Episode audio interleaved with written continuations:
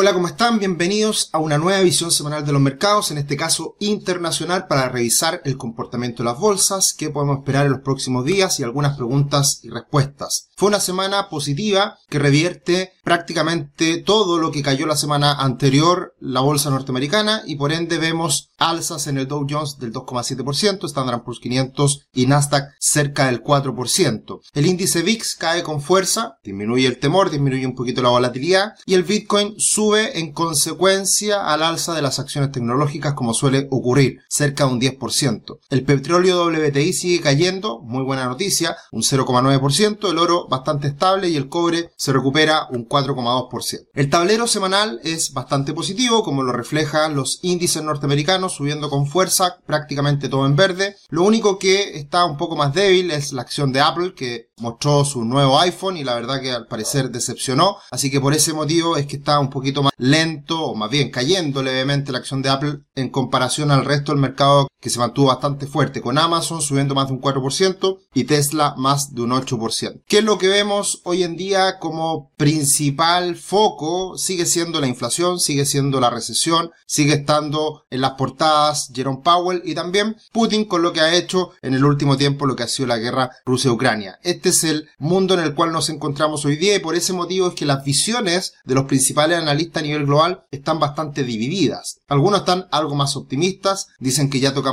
piso y puede venir esta recuperación. Y otros todavía tienen temor respecto a una caída adicional, precisamente por estos focos de incertidumbre como es la inflación y la recesión. De hecho, muy importante la semana que viene, tendremos noticias de inflación en Estados Unidos y estaremos hablando hacia el final del video qué es lo que podríamos esperar para esa cifra de inflación. Lo que de todas formas ha estado ocurriendo en los últimos días es que ya la probabilidad de que la Reserva suba las tasas en la semana subsiguiente, suba las tasas en 75 puntos bases, eso ya prácticamente es un hecho, estamos cerca del 90% de probabilidad, por lo tanto es muy probable que la Reserva Federal suba las tasas con la fuerza que ha dicho que lo va a hacer. De hecho, la gran caída de los mercados fue a raíz de las últimas declaraciones de Jerome Powell post simposio Jackson Hole y con esas declaraciones deja bastante claro el hecho de que va a seguir apretando la Reserva Federal estas tasas para controlar la inflación. Y eso también ha generado un impacto en el mercado en donde hemos visto caída las materias primas, hemos visto una caída importante en el precio del petróleo y por lo tanto se ha ido ajustando semana a semana las expectativas de hasta dónde va a llegar la tasa de la Reserva Federal. Y la semana pasada teníamos que iba a llegar en torno al 3,9% y ya estamos muy cerca del 4% que debería ocurrir ya a principios del próximo año para posteriormente caer esa tasa de interés. Lo que los analistas precisamente están hoy día bastante divididos es espacio para después de una alza por parte de la Reserva Federal venga posteriormente una disminución en la tasa. Algunos dicen que la tasa no va a caer y por lo tanto eso puede ser más complejo para los mercados y otros dicen que sí va a caer y por ende eso va a aliviar las tensiones, las condiciones financieras, va a también ser un impulso para la eventual recesión que vivamos, etcétera. Así que todo está por verse. Muy interesante siempre mirar el comportamiento de, de estas expectativas que estamos observando en el mercado. Pero lo que es claro es que los últimos días estas expectativas de tasas han ido incrementándose y eso ha impulsado también al dólar, que alcanzó un nuevo máximo reciente en este canal alcista que hemos ido monitoreando en el último tiempo. Finalmente se mantiene firme la tendencia alcista del dólar afuera y hacia el final de la semana se comenzó a relajar un poquito estas alzas que estaba viviendo el dólar. Así que eh, no sería raro que en el corto plazo veamos una corrección adicional en el dólar, pero eso también tuvo algunos impactos en las materias primas y en las monedas de los países emergentes, que lo conversamos en la visión semanal nacional que cada semana también les compartimos. Otra noticia importante en la última semana fue el hecho de que el Banco Central Europeo sube las tasas y con eso ya empieza a, a verse un ajuste real de lo que ha sido esta elevada inflación en Europa. Se demoró mucho el Banco Central Europeo para subir las tasas, eh, la inflación llegó a Europa y por lo tanto los temores están muy presentes en la zona euro respecto a esta también elevada inflación en que le ha impactado enormemente la crisis Rusia-Ucrania, principalmente en los precios de la energía y por ende en los costos y en la industria manufacturera que son muy fuertes ellos en Europa también en cuanto a la, manufactura. Así que también esto eh, es una buena noticia a pesar de que nunca nos gusta el aumento de las tasas de interés, pero como lo dijo Jerome Powell también, y acá en Chile también se ha dicho mucho, eh, es bueno o es necesario vivir cierto dolor en el corto plazo para evitar un dolor más duradero en el tiempo como es una inflación persistente. Y en ese sentido, una buena nota para el euro podría ser esta alza de tasas. Acá podemos ver la comparación entre el euro dólar, que es la línea más oscura, que no ha parado de caer y está hoy día en torno a, la paridad con euro respecto al dólar. Y por otro lado tenemos los cambios en las tasas de interés y por lo tanto el diferencial de tasas medido por el Euribor. Y en ese sentido ya se empieza a dar una, una distancia, una diferencia en donde se podría corregir a partir del euro dólar. ¿Y por qué? Porque claro, la Reserva Federal de Estados Unidos venía apretando, venía subiendo las tasas de interés, el Banco Central Europeo se venía quedando atrás y esto ahora se está equilibrando. Entonces, desde ese punto de vista, es esperable que podamos ver una recuperación del euro dólar eventualmente y si eso ocurre, debería dar una pausa, debería moderar esta fortaleza que está viviendo hoy día el dólar por lo tanto comenzar a debilitarse el dólar, lo cual es súper importante también para la recuperación de los mercados a nivel global. Cuando tenemos un dólar muy fuerte, eso en general no es muy bueno para la economía, no es muy bueno para los mercados globales.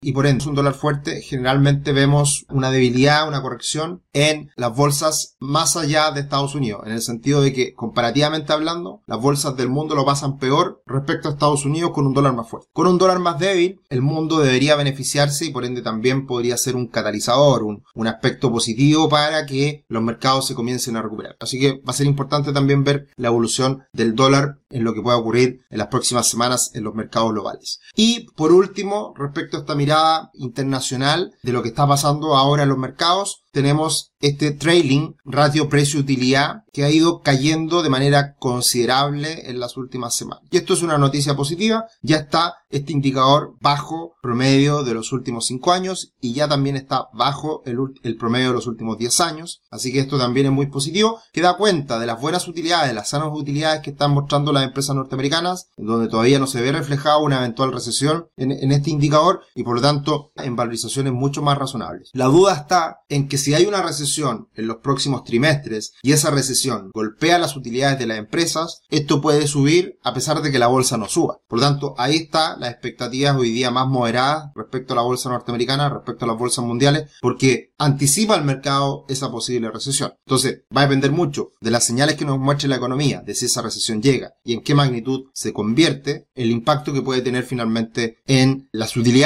y por ende en la bolsa. Y desde ese punto de vista va a ser clave lo que pase en los próximos días, próximas semanas. Estamos en una estacionalidad no muy favorable para la bolsa norteamericana y además estamos comprimiendo los precios en el corto plazo en el Standard Poor's 500. Se está estrechando la brecha entre mínimos máximos en la bolsa norteamericana. Y esto anticipa generalmente movimientos relevantes. Si se rompe por abajo, podríamos ir a buscar nuevamente los mínimos anteriores. Si se rompe por arriba, todo se calma y, seguimos en una trayectoria más bien lateral de consolidación en tiempo la bolsa norteamericana. Así que este triángulo que se está estrechando hoy en día, vamos a ir monitoreándolo para ver por dónde rompe la bolsa norteamericana en los próximos días. Como siempre, muchas gracias por acompañarnos semana a semana en nuestro canal de YouTube Finanzas Personales y Educación Financiera. Mucho contenido subimos esta última semana. Suscríbanse a nuestro canal de YouTube de Patrimore. ¿No sabes en qué invertir? Conversalo con tu asesor financiero. Conoce más en patrimore.com. Acá estamos para acompañarte en tus decisiones financieras y apoyarte en tu planificación a futuro respecto al dinero. ¿Qué podemos esperar de cara a los próximos días? Muy importante la inflación en Estados Unidos que se conoce el día martes y si se dan cuenta la inflación general se espera que caiga un poquito, un 0,1% respecto al cero del último mes. Por tanto, se está moderando la inflación en Estados Unidos, eso es lo que se espera y esperemos que así ocurra. La inflación core, la inflación subyacente, se mantiene en 0,3, un poquito más alta, pero sigue siendo más baja que la inflación general. Y también esta semana conoceremos las ventas minoristas en Estados Unidos y dos indicadores manufactureros muy importantes, como es el Empire State de Nueva York y el Philly Fed de Filadelfia, que son muy importantes y que también mostrarían una mejora en el caso del Empire State principalmente y una moderación menos de, no, tan terrible en el Philly Fed. Ahora, ¿por qué se espera una caída en la inflación en este último mes también? Porque han seguido cayendo los precios de los automóviles usados. Ha seguido cayendo los precios de los automóviles usados, que fue un indicador anticipado de alza en la inflación el año pasado precisamente. También ha caído de manera importante el precio del petróleo, un 31% desde el último máximo en junio-julio, así que eso también es muy favorable para Estados Unidos, que se adapta rápidamente a los precios de los combustibles, como también lo hemos visto con la gasolina, que ha caído ni más ni menos que un 47% desde el máximo en junio. Así que son noticias muy positivas, esperanzadoras, que podrían hacer caer la inflación de manera importante